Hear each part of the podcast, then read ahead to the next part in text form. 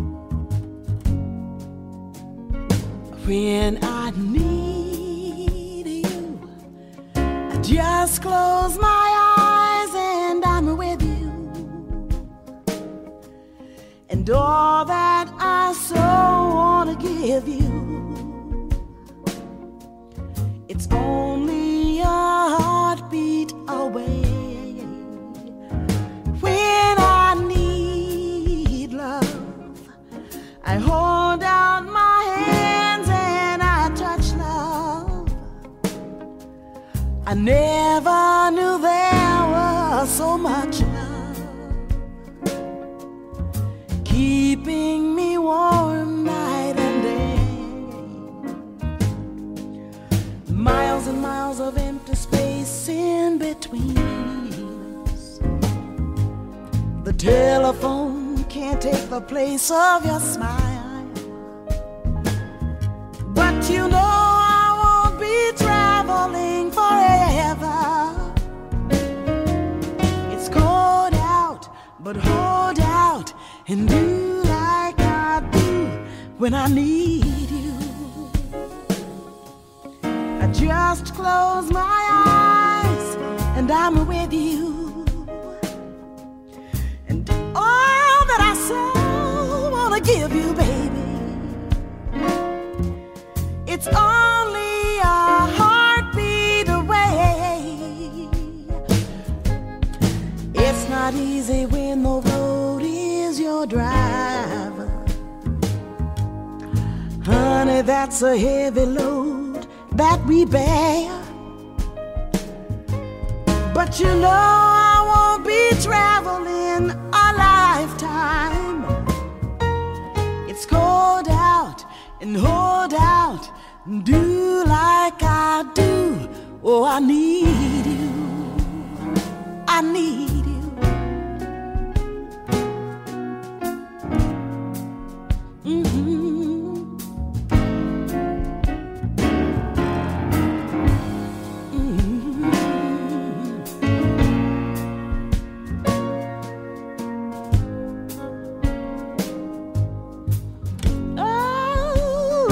when I need love. I hold out my hands and I touch love. I never, never knew there was so much love.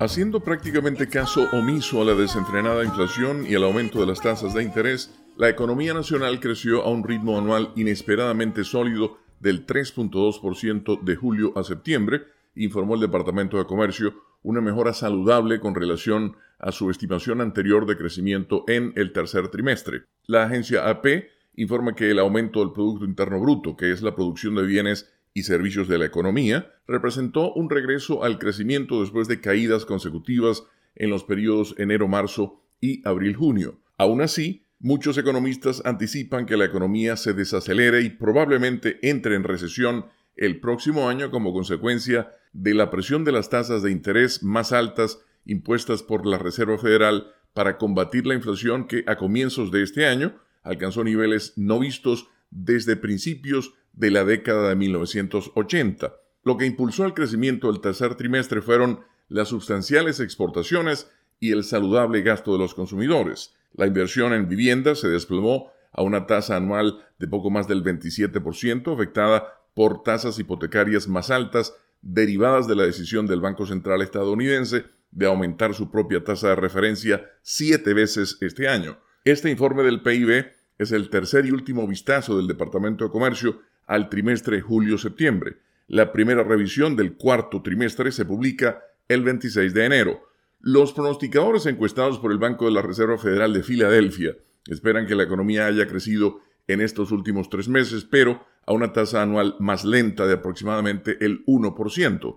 La inflación, que no había sido un problema grave durante cuatro décadas, regresó en la primavera de 2021. La misma fue provocada por una recuperación inesperadamente vigorosa de la recesión causada por el coronavirus en 2020, impulsada al mismo tiempo por un masivo estímulo gubernamental. La Reserva Federal se demoró en reconocer la gravedad del problema de la inflación y comenzó a subir las tasas agresivamente, pero un poco tarde, en marzo. El mercado laboral se ha mantenido sólido en todo momento, lo cual ha generado presiones tanto para el aumento de salarios como el de los precios. Los empleadores han añadido 392 mil puestos de trabajo mensualmente en lo que va del año y la tasa de desempleo se encuentra en el 3.7%, justo por debajo del mínimo en medio siglo. Con la nota económica desde Washington, Leonardo Bonet, Voz de América. Desde Washington le saluda Gonzalo Abarca para invitarlos a escuchar Enlace Internacional con la Voz de América, lunes a viernes, 7 de la noche, por Melodía Estéreo y en simultánea por melodíaestéreo.com.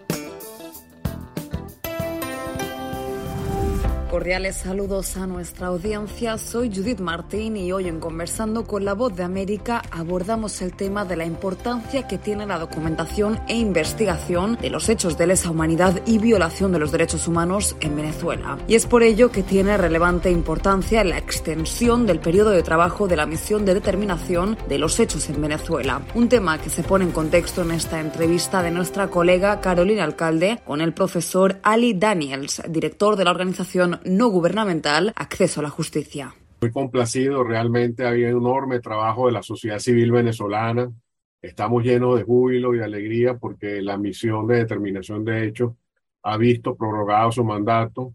Eh, además, se nota que la comunidad internacional ha leído con atención las terribles denuncias que allí se hacen y la votación del día de hoy, que yo confieso sinceramente que no me esperaba, eh, que hubiese una diferencia tan marcada de votos eh, en, de, entre los que votaron a favor y los que votaron en contra. Recordemos que la votación fue aplastante, 19 a 5.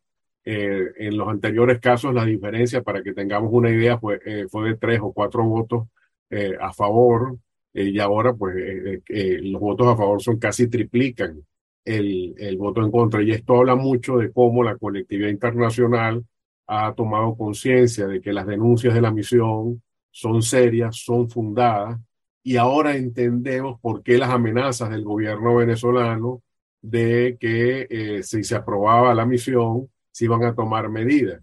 Eh, y era porque evidentemente veían que no tenían voto siquiera para señalar que existe alguna eh, opinión internacional más o menos consensuada a favor de Venezuela, sino todo lo contrario la comunidad internacional está clara que en Venezuela no solo se han cometido crímenes de lesa humanidad, sino que tristemente se siguen cometiendo. Este argumento del, gobierno venezolano es uno de los más irracionales que yo he escuchado sobre este tema. ¿Por qué es irracional? Bueno, porque eh, la misión de determinación de hechos no tiene nada que ver con la oficina del alto comisionado. Son organismos absolutamente independientes, tan independientes que más bien la misión se ha quejado de la falta de colaboración e incluso la obstaculización por parte de la oficina del alto comisionado. Entonces ahí uno ve lo irracional de esto de querer eh, castigar a la oficina del alto comisionado eh, por lo que hace la misión cuando la misión precisamente ha dicho que la oficina no colabora con ella. Entonces, eh, lo, que, lo que esto pone en evidencia es la desesperación del gobierno venezolano de tomar alguna represalia, y esto quisiera destacarlo, es decir, lo que el mensaje del gobierno no es que la oficina lo haya hecho mal o bien a los, ojos, a los ojos del gobierno. El tema es que tiene que tomar alguna represalia por la decisión que se está tomando el día de hoy, que ha sido tan contundente y que pone en evidencia una vez más que en Venezuela no hay justicia, no se sanciona a los responsables de crímenes de lesa humanidad y que muy por el contrario de lo que dice el gobierno no ha habido ningún avance en materia de derechos humanos, todo lo contrario. Y esto además ayuda una vez más a la posición del fiscal de la Corte cuando dice que no es cierto que en Venezuela se está cumpliendo con eh, una, esa complementariedad positiva, todo lo contrario. Esto confirma que efectivamente en Venezuela las cadenas de mando no son investigadas y que se necesita todavía seguir investigando. Por eso hoy, más que ningún otro día, hoy es un día para las víctimas que ven eh, finalmente uh, que alguien los está escuchando y que está luchando por ellas. Solo por eso ya este día es un día señalado. Profesor, ¿cree que pudiéramos esperar que en los próximos días el gobierno pudiera anunciar que suspende la cooperación técnica con la oficina del alto comisionado y con los funcionarios que están en Venezuela? Lamentablemente es muy posible. Ya de hecho, eh, un periodista que está en Ginebra, el señor Gasparini, eh, ya había denunciado que efectivamente eh, en Ginebra había llegado la información de que el gobierno venezolano estaba amenazando con suspender las actividades de la oficina del alto comisionado.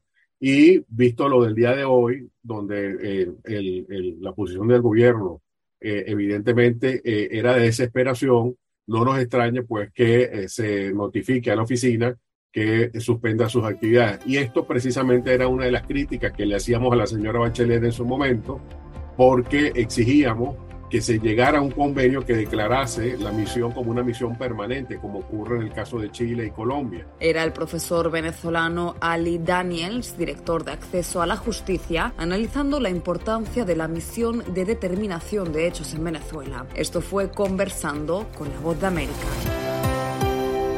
Desde la Voz de América en Washington les saluda Sofía Pisani, invitándolos a escuchar las noticias internacionales el enlace internacional de la Voz de América desde las 7 de la noche, hora de Colombia, 8 de la noche, hora de Venezuela.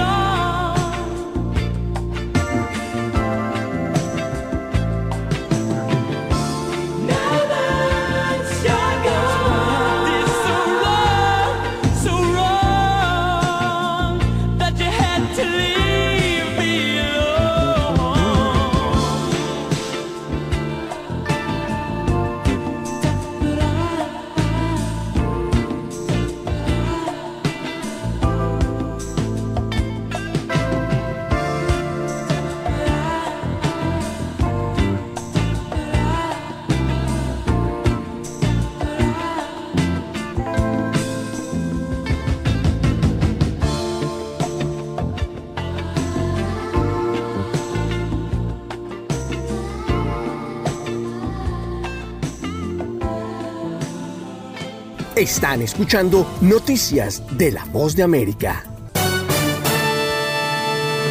Exministro de Defensa Luis Alberto Otárola juramentó como nuevo presidente del Consejo de Ministros del gobierno peruano y en su primera conferencia de prensa como nuevo jefe del Consejo hizo alusión al presidente de México, Andrés Manuel López Obrador, al que pidió que deje de manifestarse sobre la situación del Perú. Hacemos un llamado a que el señor López pare de referirse al Perú porque ya hemos conseguido con mucho esfuerzo que nuestro país esté en paz y no vamos a permitir que personas que no tienen ninguna relación con el gobierno de Perú puedan manifestarse causando incesante intromisión en los asuntos internos del país. Asimismo, el recién estrenado primer ministro indicó que desde el Ejecutivo iniciarán un amplio proceso de diálogo y concertación nacional para solucionar los problemas que atraviesa el país. Por otro lado, el congresista Ilish López saludó al nuevo gabinete de la dignataria Dina Boluarte y manifestó su deseo de que implementen las políticas públicas necesarias para sacar adelante al país. Espero que el señor Otárola pueda implementar en este tiempo políticas públicas o por lo menos a poner las bases de la solución de los grandes problemas que tiene el país. En tanto, cabe recordar también que el Congreso de la República aprobó el proyecto de ley que plantea el adelanto de elecciones presidenciales para el 2024, mientras que la mandataria Dina Boluarte señaló que asume la responsabilidad de guiar este proceso de transición de forma ordenada y pacífica. Soy consciente de la responsabilidad que me ha otorgado la historia y es conducir un proceso de transición ordenado y pacífico que evite mayores sobresaltos a la población. Es importante precisar que el proyecto de adelanto de elecciones, al ser una reforma constitucional, deberá ser ratificada en una segunda votación en la próxima legislatura, prevista para febrero del próximo año. Silvia González, Voz de América, Perú.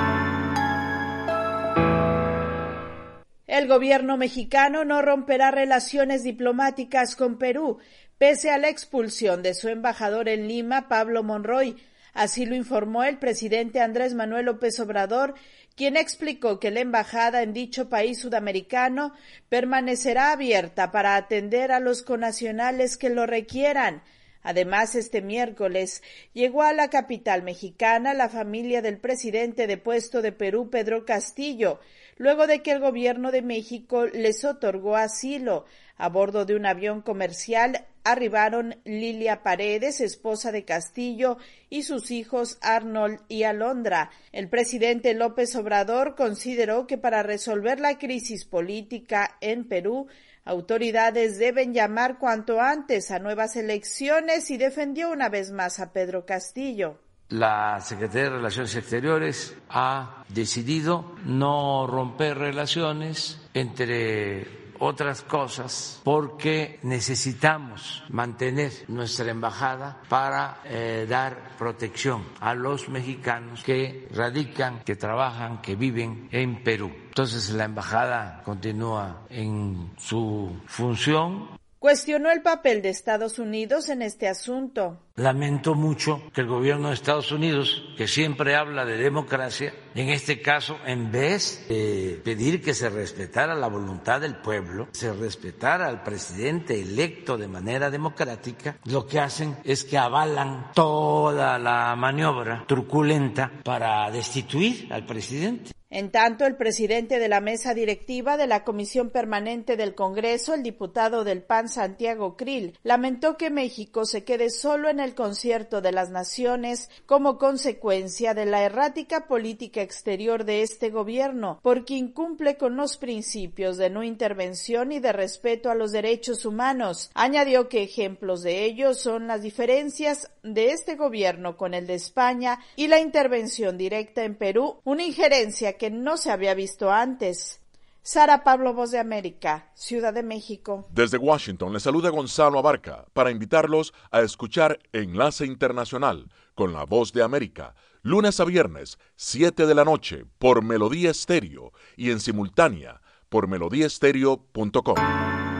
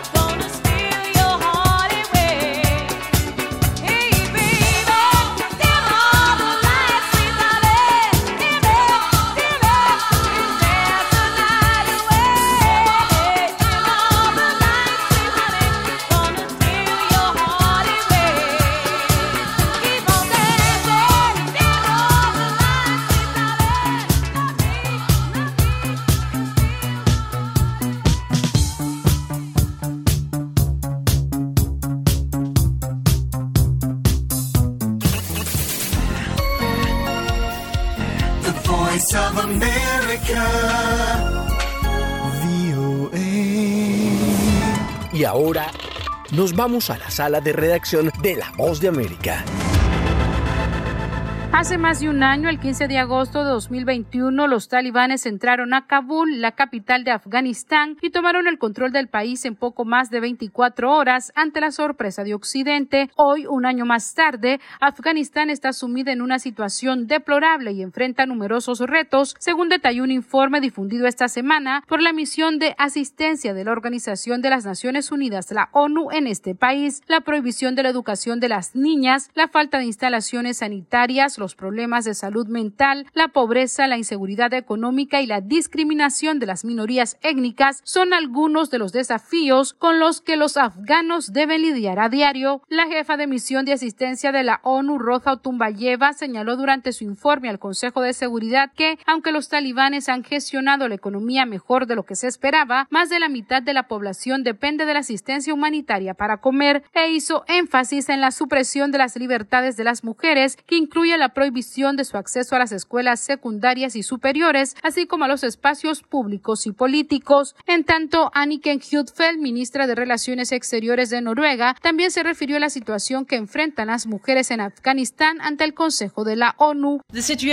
La situación de las mujeres y las niñas es especialmente difícil a muchos niveles. Las mujeres han sido excluidas de la vida pública. No solo es una crisis de derechos humanos, sino que también es perjudicial para la economía a la mitad de la población. Mientras tanto, la ONU ha iniciado un diálogo con los talibanes acerca de los derechos humanos y las violaciones de las leyes internacionales. Sala de redacción, Voz de América.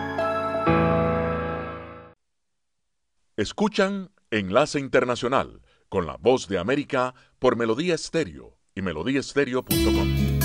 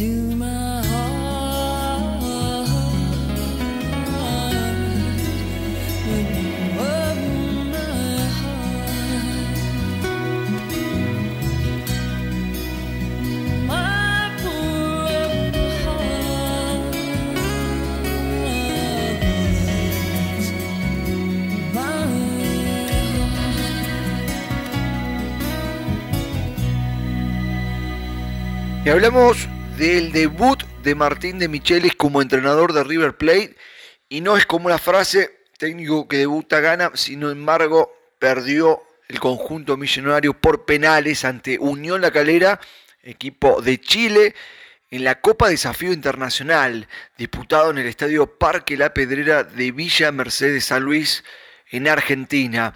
Y el debut terminó perdiendo desde los 11 pasos, porque en el partido se empató 0 a 0 y luego en la definición eh, por penales 4 a 3 ganó el conjunto chileno, que tuvo varias novedades. Por el conjunto de River Plate, la vuelta de Nacho Fernández, hombre campeón de Libertadores 2018, pero que no jugó en este partido porque recién está llegando al país, pero el que sí lo hizo en su regreso al conjunto eh, dirigido ahora por Martín de Michelis es Matías Craneviter, campeón de Libertadores 2015. Pero la gran mala noticia fue que debutó como titular y a los 8 minutos lo lesionaron el conjunto de la calera que terminó con 10 eh, hombres expulsados, pero no en esa jugada.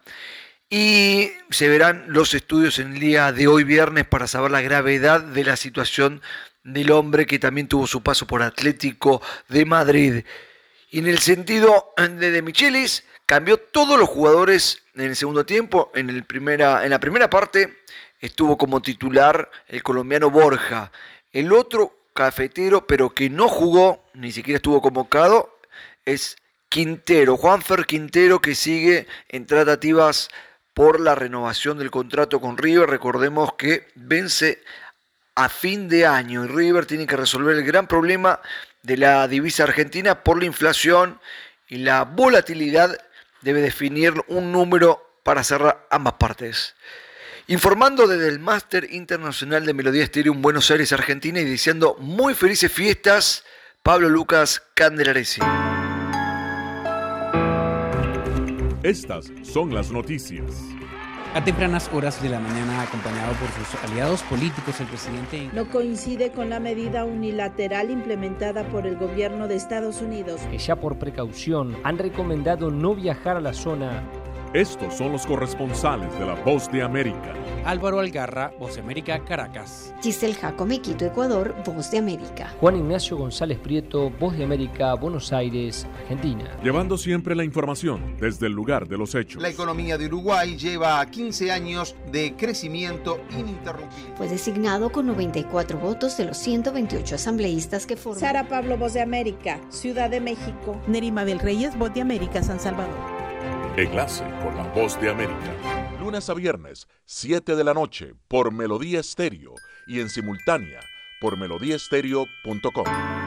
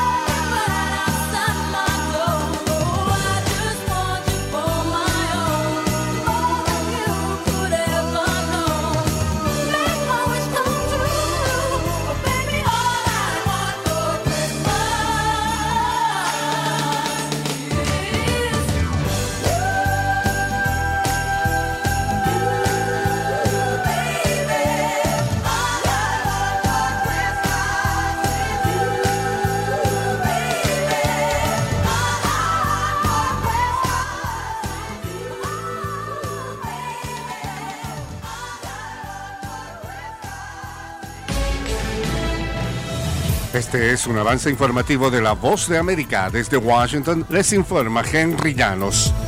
Hoy viernes entra en vigor una nueva norma que determinará la admisión de inmigrantes a Estados Unidos sin poner en riesgo trámites de visa o residencia, nos informa José Pernalete. Durante la administración de Donald Trump se tomaba en cuenta si el migrante que realizaba el trámite accedía a subsidios de vivienda o alimentación. Además, se evaluaba la edad, el historial crediticio y hasta el nivel académico. Y había más discreción de que inmigración pudiera determinar que el potencial inmigrante era probable carga pública. Expertos sostienen que numerosas familias se abstuvieron de solicitar subsidios gubernamentales para no poner en riesgo sus trámites migratorios. José Pernalete, Voz de América. Muy cerca de celebrar la Navidad, el presidente de Estados Unidos, Joe Biden, envió un mensaje de concordia y esperanza para todos los estadounidenses. Yo creo que la Navidad es una temporada de esperanza, dijo Biden al recordar los momentos difíciles que ha vivido y todavía vive Estados Unidos. La pandemia nos arrebató mucho, perdimos mucho tiempo para compartir nos distanciamos de gente que amamos, perdimos casi un millón de vidas en Estados Unidos, dijo el presidente, recordando también el azote de la guerra.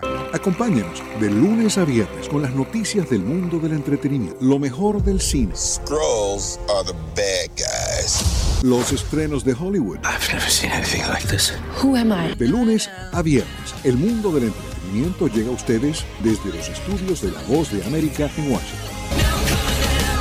El Parlamento de 2015 en Venezuela votó por la disolución del gobierno interino presidido por Juan Guaidó en primera discusión. El proyecto debe ser votado en segunda discusión. Desde Caracas nos informa Carolina Alcalde. Con 72 votos a favor fue aprobado en primera discusión un proyecto presentado por los partidos Primero Justicia, Acción Democrática y Un Nuevo Tiempo, que plantea la eliminación del gobierno interino presidido por Juan Guaidó y propone la continuidad de la Asamblea Nacional de mayoría opositora electa en 2015, mantener las juntas ad hoc de PDVSA Holding y del Banco Central de Venezuela, así como la creación de una comisión ejecutiva para defender los activos del país en el exterior, para tratar de lograr un mecanismo más amplio y transparente que permita recuperar la confianza de los venezolanos. Carolina, alcalde Voz de América.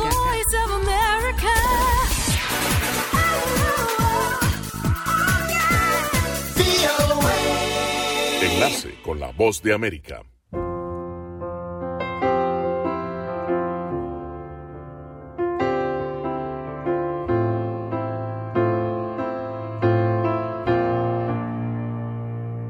There ain't no gold in this river that I've been washing my hands in forever. I know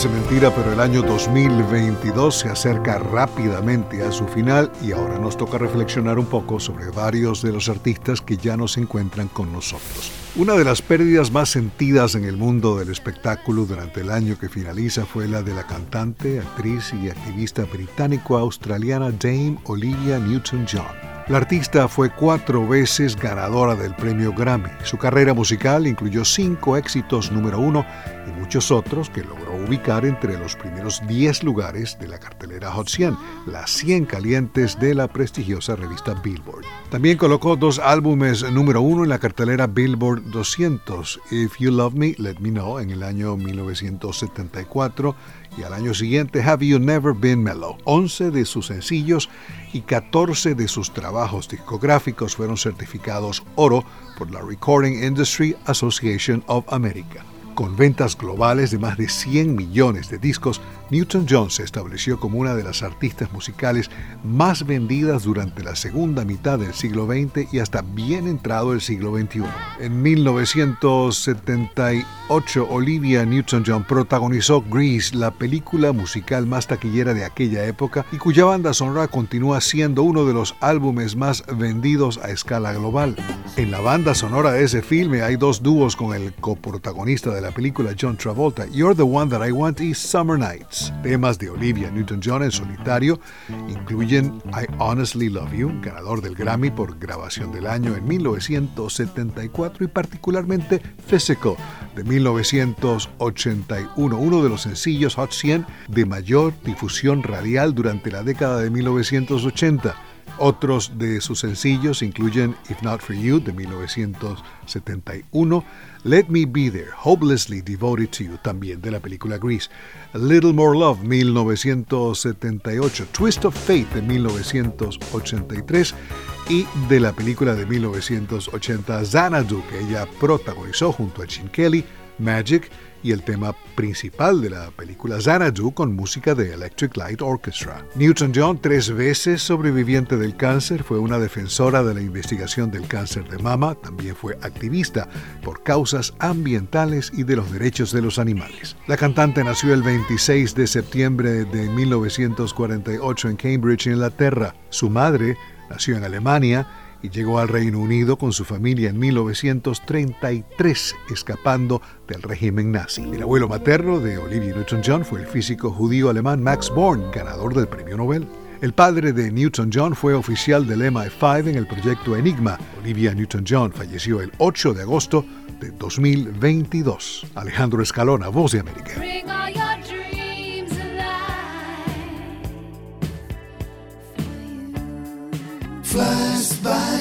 Flashback, flashback, flashback, flashback, flashback, flashback. Flashback con Jimmy Villarreal. Tal vez la canción más representativa de esta versión que voy a presentar a continuación, Blanca Navidad, es la de Bing Crosby. Pero no podíamos dejar pasar por alto al viejo de los ojos azules, a Frank Sinatra, interpretando Blanca Navidad.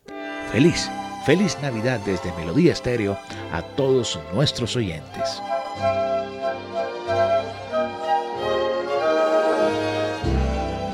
I'm dreaming of a white Christmas, just like the ones I used to know,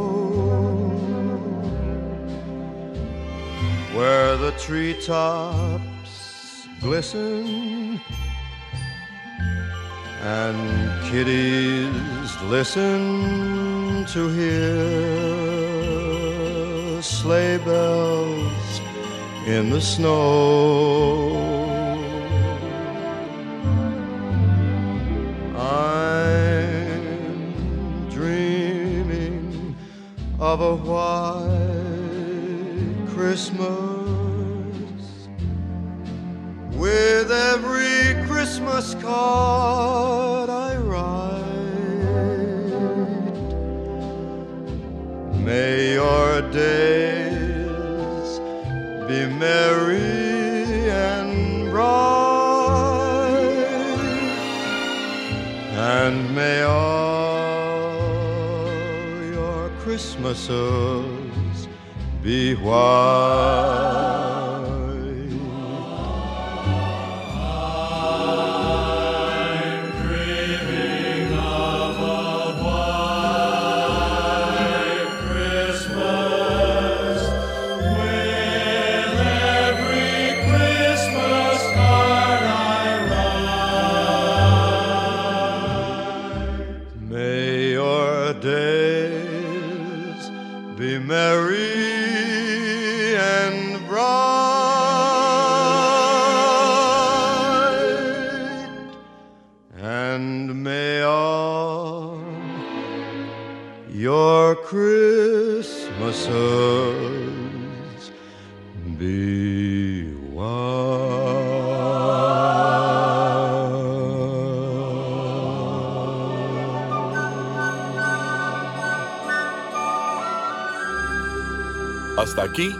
Enlace Internacional con la Voz de América. Enlace Internacional es una producción de cadena de noticias. Editores Jorge Pérez Castro y Gabriel Villarreal Ángel. Periodista Sala de Redacción de La Voz de América. Voiceover Gonzalo Abarca. Producción ejecutiva Jimmy Villarreal.